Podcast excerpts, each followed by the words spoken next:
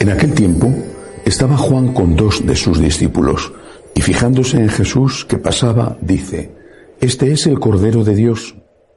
Los dos discípulos oyeron sus palabras y siguieron a Jesús. Jesús se volvió y al ver que lo seguían les pregunta, ¿qué buscáis? Ellos le contestaron, Rabí, que significa maestro, ¿dónde vives? Él les dijo, venid y veréis.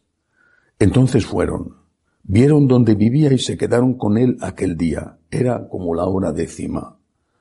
Andrés, hermano de Simón Pedro, era uno de los dos que oyeron a Juan y siguieron a Jesús. Encuentra primero a su hermano Simón y le dice, hemos encontrado al Mesías, que significa Cristo, y lo llevó a Jesús. Jesús se le quedó mirando y le dijo, Tú eres Simón, el hijo de Juan, tú te llamarás Cefas, que se traduce Pedro. Palabra del Señor. Gloria a ti, Señor Jesús.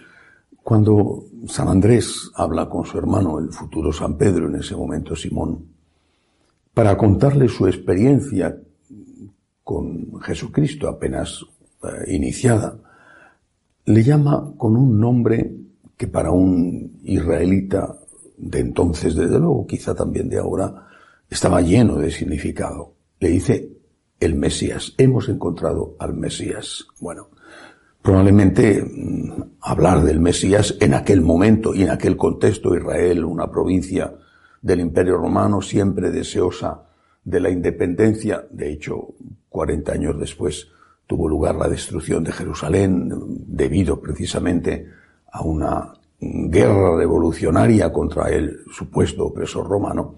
Pues bien, el Mesías era un concepto, repito, sobre todo para muchos político, también religioso, ambas cosas, porque ambas cosas estaban unidas en el pueblo de Israel, la religión y la política. Poco a poco los apóstoles tuvieron que hacer una purificación de esto. Tuvieron que hacerla porque el mensaje de Jesús no fue de un mesianismo político. Él no vino a instaurar un reino en la tierra que fuera un reino donde el rey o el presidente del gobierno con monarquía absoluta, monarquía constitucional o, con república democrática y federal. Él no vino a eso. El reino de Jesús es el reino de los cielos. Es verdad que el reino de los cielos es en la tierra. En la tierra tenemos que tener los pies, pero la cabeza en el cielo. Esto no fue fácil para los apóstoles. Este cambio de ver a Jesús como el Mesías que iba a liberar a Israel, para pasar a ver a Jesús como, como Juan le había presentado.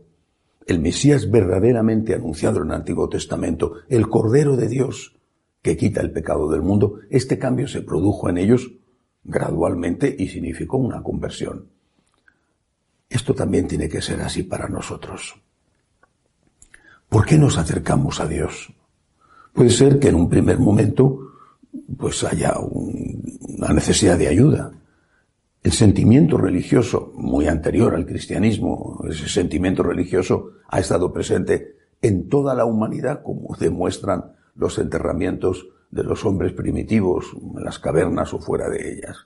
El sentimiento religioso te indica que el hombre ha creído en algo más, que esto no podía ser el final, que tenía que haber otra vida, la llamaran como la llamaran y la revistieran de, los trajes que fueran, desde las uríes eh, de los eh, eh, musulmanes hasta las, las señoras que felicitaban a los luchadores en el Bajala de los germanos.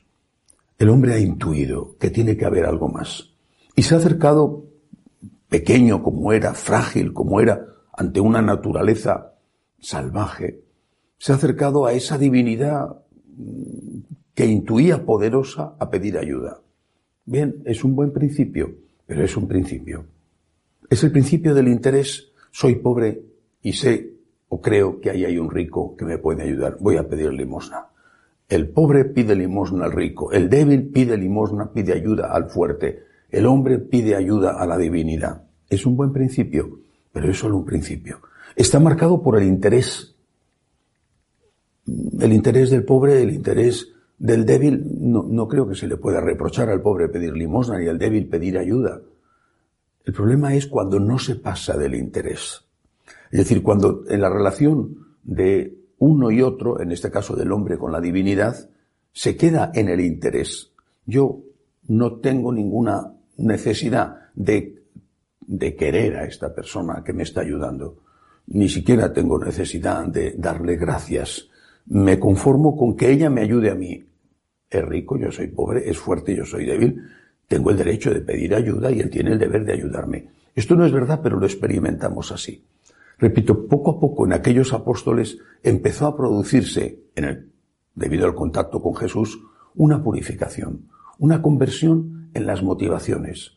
Después ya no fueron los que seguían al libertador político de Israel, sino los amigos de Jesús que estaban dispuestos a dar la vida por su amigo. Tuvieron la gran crisis, por supuesto, del Viernes Santo, pero se recuperaron con la Pascua y dieron la vida por él. Así tiene que ser también para nosotros. Podemos partir del interés, necesito ayuda, me siento débil, me siento frágil, tengo miedo ante los problemas de la vida, tengo miedo ante la muerte, necesito ayuda.